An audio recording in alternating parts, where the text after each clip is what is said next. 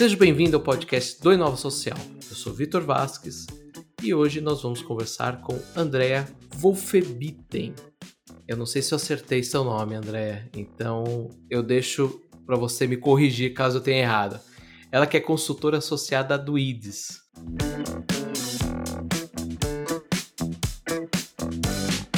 Correto, Andréa? Correto, Vitor Vasquez. Ou melhor, quase correto. Quase perfeito o nome, mas acho que deu para entender. Andréia, para a gente começar essa conversa, eu queria que você explicasse para o ouvinte que não conhece o que, que é o IDS e o que, que é o Brasil Giving Report. Esse estudo amplo que vocês têm feito aqui nos últimos anos. O IDS é uma organização pioneira aqui no Brasil que foi criada para apoiar quem faz investimento em projetos sociais. Então, os filantropos, as empresas que fazem projetos sociais, muitas vezes eles não sabem ou não entendem tanto do campo onde eles vão atuar. E o IDES é uma organização que apoia para que os recursos sejam investidos de uma forma estratégica, causem mais transformação e resolvam de fato os problemas. É para isso que o IDES nasceu. Só que ele acabou tendo tanta experiência apoiando filantropos e empresas que ele começou a acumular conhecimento, sistematizar o conhecimento e perceber as lacunas de conhecimento que existem no campo. E começou a fazer pesquisas, desenvolver pesquisas. E nesse meio tempo, o IDES já tem 21 anos, ele se associou, ele virou representante aqui no Brasil da Charities Aid Foundation, que é uma organização centenária britânica de apoio à filantropia. Nós representamos aqui a Charities Aid Foundation, conhecida como CAF, e essa organização também desenvolve muitos estudos que nós trazemos para o Brasil. O Brasil Giving Report é uma pesquisa feita pela CAF. Desde 2017, eles fazem essa pesquisa que é um, um retrato do do doador brasileiro, né? O quanto ele doa, para quem, quantas pessoas doam, quais são as causas que mais mobilizam os brasileiros. Então, ano a ano eles fazem essa pesquisa, não só aqui no Brasil, como em outros países onde eles mantêm escritórios ou representantes. Então, essa, o intuito da, do Brasil Giving Report é trazer um, um relatório, um relato sobre a doação no Brasil. E como eu adiantei, 2020 vocês lançaram a terceira edição do estudo. A terceira vez, me corrija se eu estiver errado, mas é a terceira vez que a gente fala sobre o Brasil. Correto. O que, que vocês observaram de evolução, de mudança, de perspectiva desses, desses três anos de estudo? É, muita coisa se manteve e algumas coisas se modificaram. Né? O que, que o Brasil Giving Report mostra sobre o doador brasileiro? Né? Ele mostra que nós somos um povo solidário, que gostamos de nos envolver com ações solidárias, gostamos de doar, gostamos de doar bens, dinheiro, gostamos de fazer trabalho voluntário. E uma grande parcela da população se envolve com esse tipo de atividade, mais ou menos três quartos da população se envolve em ações sociais. É, o brasileiro doa bastante para a igreja, a religião é, digamos, uma causa muito sensibilizadora entre os brasileiros. Tem uma coisa muito interessante que foi constatada pelo Brasil Giving Report, é que os mais pobres doam proporcionalmente mais do que os mais ricos, proporcionalmente, claro, como parcela de sua renda. Os mais pobres doam, em média, 1,2% de sua renda enquanto os mais ricos doam 0,4, ou seja, três vezes menos. Proporcionalmente, as camadas mais pobres são mais generosas. Eu já falei que a religião é uma causa que sensibiliza muitos brasileiros, mas as crianças e o combate à pobreza são o que vem em seguida. E uma outra coisa curiosa é que o brasileiro gosta de doar em dinheiro, ou seja, em dinheiro físico, dando dinheiro, notas, moedas.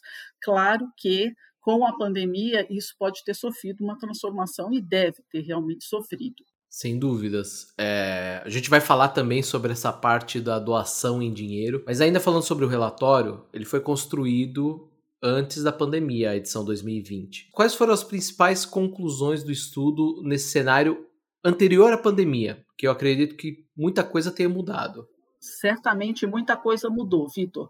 Agora, o que nós vimos assim é, mudar ao longo dos Country Giving, Brasil Giving Report, foi o seguinte: o valor doado de 2017 até 2019 caiu, diminuiu o valor médio doado, enquanto a, a, o primeiro relatório trouxe que o brasileiro doava, em média, 250 reais por ano, isso caiu para 200 reais por ano mostrou que as, as novas gerações são mais engajadas e mais e doam mais, tem um número maior de jovens doando, quanto mais, mais recua a faixa etária. Né?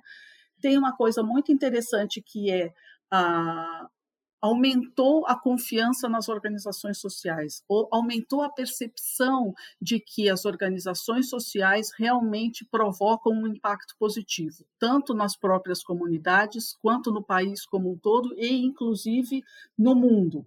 Então, existe uma maior confiança e uma visão mais positiva. Na última pesquisa, que nós fizemos essa pergunta da, da visão mais positiva, e 74% dos entrevistados disse que acha relevante o trabalho das ONGs. Então, é, essa evolução é uma coisa bem interessante e nós acreditamos que isso foi criando um campo favorável à explosão de doações que nós vimos acontecer em 2020, porque já vinha no seio do Brasil um aumento de confiança nas organizações e uma visão mais positiva das organizações sociais.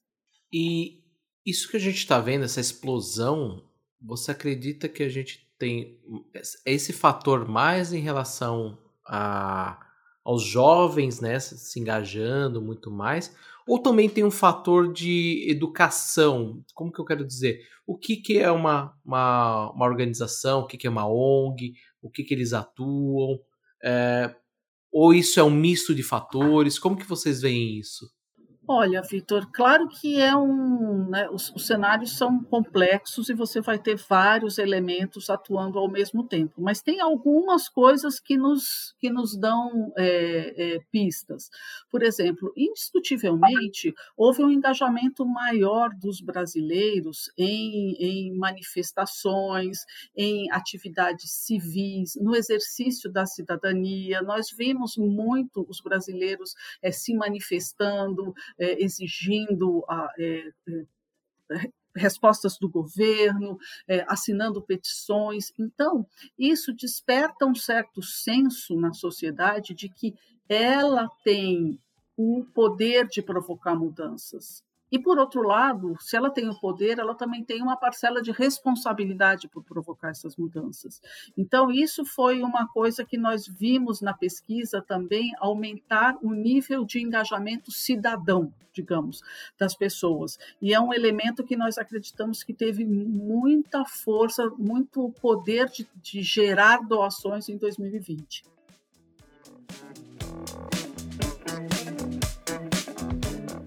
Eu queria falar sobre um ponto importante que é a tecnologia, que eu acho que o campo da doação é, tem sido muito impactado por isso. Você adiantou no início da nossa conversa que 65% das doações eram feitas em dinheiro. Mas também vocês apontam no estudo que tem um crescimento muito grande das doações online. No início do isolamento social, da pandemia, de todo o cenário que a gente tem visto agora em 2020, é, as lives de cantores, artistas, enfim. Eles aceleraram as doações digitais de uma forma que eu, particularmente, não via há muitos anos no, no país. É, a gente via ali recorde atrás de recorde sendo batido de arrecadação. Quais são as principais tendências nesse campo da doação no Brasil hoje, quando a gente fala é, de arrecadação? É, a gente vai realmente né, seguir para as doações online? Ou isso só foi um efeito de não, o brasileiro estava dentro de casa, mas se ele puder, ele volta a fazer a doação lá em dinheiro? É, não, eu acho que essa, essa migração para a doação online é um caminho meio sem volta. Né? A, a, doação online ela é mais segura, ela tem mais controle, ela você tem aquele registro. É, eu acredito que é um caminho sem volta. O que nós temos só que lembrar é que nós, é, nós temos disparidades muito grandes no Brasil. Então, por exemplo, nós fizemos uma sondagem recentemente com grupos focais para é, investigar a questão do doador já pós-pandemia, né, ou doador durante a pandemia, e e o que nós percebemos, por exemplo, que o, o, número de doadores nas cidades grandes via online, a tendência explodiu completamente. Agora, a gente não pode esquecer que você ainda tem as cidades pequenas, que têm a sua tradição da pessoa que doa sempre para aquela organização e tal. Mas, indiscutivelmente, é, a, a, doação online, a doação via, via as lives, via influenciadores digitais, é, isso é um movimento sem retorno, ele, ele veio para ficar. No caso, por exemplo, dos crowdfundings, foi feito algum estudo uh, nesse ponto? Vocês identificaram? A gente tem visto alguns projetos, né? Uh, muito focado na área social, tendo sucesso nesse tipo de arrecadação, né? Nesse tipo de doação. Como que vocês chegaram a avaliar isso ou isso ainda estava fora do radar naquele momento do relatório 2020? É, não, o, o, relatório 2020 não chega nesse, é, nesse ponto, ou pelo menos não foi uma coisa tão perceptível, né, estatisticamente falando. Mas o que nós percebemos empiricamente, falando pelo resultado da captação de recursos, é que nós vemos que durante é, a pandemia essas, essas práticas cresceram muito. Então, é, o crowdfunding é, ocupou muito espaço, as plataformas de doação, até porque muitas delas foram o caminho para que esses, esses influenciadores ou essas celebridades que fizeram shows, que captaram recursos, muitos deles encaminhavam a doação e ia por essas plataformas que fazem crowdfunding. Então elas começaram a ser mais conhecidas das pessoas. As pessoas começaram a se familiarizar e uma vez que você entra na plataforma para doar para um projeto, você vê outros projetos. Indiscutivelmente, é, você ter essa tecnologia para te apoiar, você vê quantas pessoas já doaram para esse projeto. Então não é uma decisão, você se sente mais fazendo parte de um, um projeto onde muitas pessoas estão participando, muitas pessoas estão doando. Então, é, eu acredito que isso traz uma confiança para o doador que é muito boa. E eu acredito no crescimento desse tipo de doação. André, você citou os influenciadores e durante a pandemia é, logo no início, quando a Itália passou por aquele momento devastador, a gente teve um caso da influenciadora Chiara Ferragini, é, que ela arrecadou 4 milhões e meio de euros em doações para um hospital em Milão, San Rafael. Aqui no Brasil, como que vocês identificam essas iniciativas uh, por parte dos influenciadores brasileiros? Como que existe algum caso semelhante ou normalmente as doações vêm de na verdade, de um CNPJ e não de, um, de uma pessoa física? Ah, não, eu não diria que vem de um CNPJ. Eu, eu diria que ah, os influenciadores eles trabalharam muito e captaram muitos recursos durante eh, a pandemia e continuam captando, porque muitos deles estão atuando até o momento. Nós estamos atravessando um momento muito grave né, da pandemia. Mas o que eu acho que teve de diferente é que por exemplo, a Chiara, ela, ela captou para um determinado hospital. Ela teve uma iniciativa bem individualizada, é um hospital e ela captou para aquilo. Aqui no Brasil, nós tivemos uma atuação diferenciada. Nós tivemos os, os influenciadores, as celebridades, eles captaram, mas não especificamente para um determinado hospital, para uma determinada causa. Então, aquelas lives, por exemplo, a, a, uma das primeiras delas, a, a famosa live da Ivete Sangalo de pijama, ela captou recursos, mas ela captou para diversas organizações. E por quê? Porque foi um movimento que foi feito também junto com a Rede Globo. Então, os veículos de comunicação com os influenciadores e as celebridades se juntaram e captaram recursos para diversos hospitais, para diversas comunidades, para diversas organizações. Então, eu acho que a gente não teve um caso assim como esse na, na Itália. A gente teve a movimentação, a mobilização muito grande deles, mas com um olhar mais amplo, eu acho, e até talvez mais estratégico do que o, o, o que aconteceu com o Hospital São Rafael. E Andréia, como que vocês veem hoje, qual que é o principal desafio dessa uh, arrecadação de, de investimentos, enfim, de doações do cenário brasileiro? Qual que hoje seria a principal barreira que a gente tem? Uh, você falou sobre, claro, proporções, né?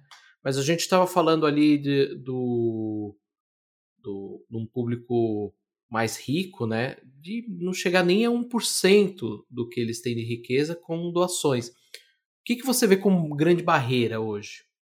É, bom, eu acho que a gente tem duas, duas formas de responder essa pergunta. Né? A primeira forma de responder essa pergunta é a, a forma imediata, que é esse momento que nós estamos vivendo, a grande barreira é nós vamos enfrentar uma crise econômica profunda. Você não consegue paralisar as atividades como nós paralisamos sem ter uma consequência.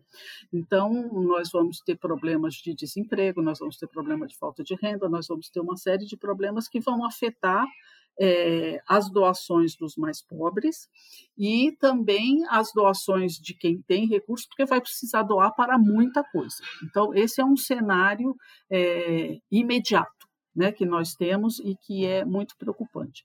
Porém, se olharmos para o cenário no longo prazo, nós temos uma perspectiva positiva, porque muitas pessoas se envolveram com doação, se envolveram com ações solidárias em 2020, muitas pessoas foram ajudadas e essas pessoas provavelmente, é, quando elas tiverem condições melhores, elas voltarão a doar elas voltarão a, a, a, se sentir responsáveis também por cuidar da sociedade. Então, eu diria que nós temos um cenário de curto prazo muito difícil e um cenário de médio prazo, médio a longo prazo, promissor. Andréa, e o que, que a gente pode adiantar nesse campo das doações para esse biênio 2020, 2021, esse momento uh, pós-pandemia, além disso que você acabou de, de, ressaltar, dessa questão que a gente pode ter um reflexo muito grande devido à economia, mas o que mais que a gente pode adiantar? Vocês já estão trabalhando no novo relatório? Como que está sendo os próximos passos? Olha, agora é adiantando, adiantando mesmo, porque eu vou falar sobre alguns, alguns indícios que nós é, captamos num, num processo, na, na, preparação de um, um, relatório que ainda está em andamento. Mas é, eu cheguei a mencionar aqui, nós fizemos é, diálogos com alguns grupos focais, então não é, não é uma pesquisa numérica e tal, é um diálogo mesmo para captar mais aspectos subjetivos e nós descobrimos algumas coisas é, bastante interessantes. Uma coisa é a seguinte: quando nós fizemos a, uma sondagem parecida em 2015, a palavra que mais surgia associada à doação era solidariedade. Nesse momento, a palavra que mais surge associada à doação é empatia. Parece uma coisa sutil, mas é uma mudança muito interessante, porque a solidariedade é uma postura mais é, racional e mais moral. Você se solidariza ao perceber o sofrimento do outro. Quando nós falamos de empatia, significa que você se coloca no lugar do outro, você sente como é o outro.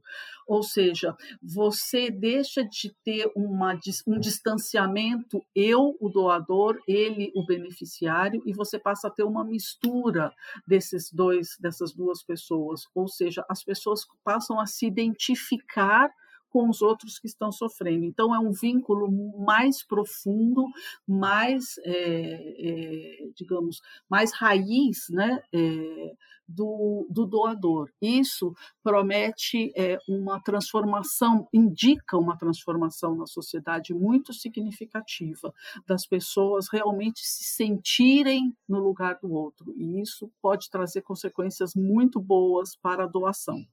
Uma outra coisa boa também que surgiu no campo, né, nessa mesma sondagem é quando nós fizemos em 2015 também, havia aquelas pessoas que nós chamávamos de não doador convicto, que é aquela pessoa que não doa e ela diz que não doa porque ela acredita que ela paga seus impostos e é missão do governo cuidar desses problemas, portanto, ela não se sente responsável. Esse perfil, ele praticamente desapareceu. Você já não tem mais pessoas que se põe numa postura eu não tenho responsabilidade nenhuma pelos problemas sociais, pelos problemas da sociedade. Mesmo aquelas pessoas que não doam dinheiro, elas justificam que elas doam bens, que elas estão preocupadas, que elas colaboram. Então você vê que é, a posição do não doador na sociedade já não é uma posição tão confortável. As pessoas não querem ser vistas como não doadores todos querem, de certa forma, colaborar e participar na transformação da sociedade. Então, esses, esses indícios é, nos parecem muito bons sobre uma mudança no nível de consciência da responsabilidade que temos todos nós pela sociedade na qual vivemos. É, você levantou dois pontos uh, que, na verdade, não é nem bem uma pergunta que eu queria fazer, mas, na verdade, um comentário. Essa questão da empatia é um ponto muito importante e foi o que você falou. Talvez seja muito sutil a, a mudança, né, de um conceito para o outro, mas quando você se coloca no lugar do outro, isso muda muito, né? Isso cria muitas oportunidades também para uh, para arrecadação de doações e tudo mais, porque você tem ali o doador entendendo o real problema, né? E não só aquela solidariedade simplesmente de vou ajudar e porque eu sei que, enfim, existem pessoas, né? Muita gente acaba falando assim, existem pessoas que sofrem disso. E quando a gente coloca no, no, no, no dentro da caixinha da empatia, a resposta muda um pouco. É eu entendo, eu sei o que, que eles passam porque eu sinto, né? Então é, é bem interessante isso. E é muito interessante também ver que esse perfil do não doador, ele some, né? Acho que uma coisa que a gente costuma reforçar dentro do Inova Social é que existem sim a responsabilidade do governo, mas nós, como indivíduos, não dá para a gente é, simplesmente se eximir da responsabilidade numa sociedade, porque a sociedade faz, né? Ela é composta exatamente por isso, pelo indivíduo, pelo terceiro setor, pelo setor público, pelo setor privado. Então é muito legal também ver essa ausência desse, desse perfil, porque por mais que a gente tenha aí um cenário bem complicado a curto prazo, é, a gente vê que tem muita oportunidade, como você falou, a médio e longo prazo. Andréia, é, nossa conversa é super rápida. É, essa é a proposta mesmo do nosso podcast.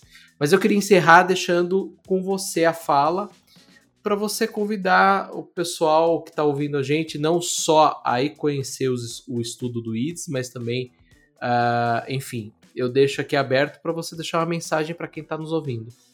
Muito obrigada, Vitor. Olha, quem se interessar mais por esse assunto, pode visitar o site do IDES, que é www.ides, IDES é I, D de dado, I, S de sorte, .org.br, www.ides.org.br, vai em acervo, lá tem as publicações, tem diversas pesquisas, é muito interessante. E se eu puder deixar uma mensagem, eu vou é, parafrasear o Edu Lira, do Gerando Falcões, que eu vi um vídeo dele e eu achei profundamente inspirador e eu tenho disseminado a mensagem dele, mas tenho que dizer que é dele. É o seguinte, ele falou uma, assim, eu não tenho esperança, eu sou a esperança. Nós temos que entender que nós, nós que podemos doar, somos a esperança de muitas pessoas. E temos a obrigação de cumprir nosso papel. André, mais uma vez eu queria te agradecer pela conversa. É, acho que isso que você usou para concluir de estudo, é, se nós não fizermos a mudança, vai ficar a cargo de quem, né? E o ouvinte, a gente se vê no próximo episódio. Até lá. Tchau.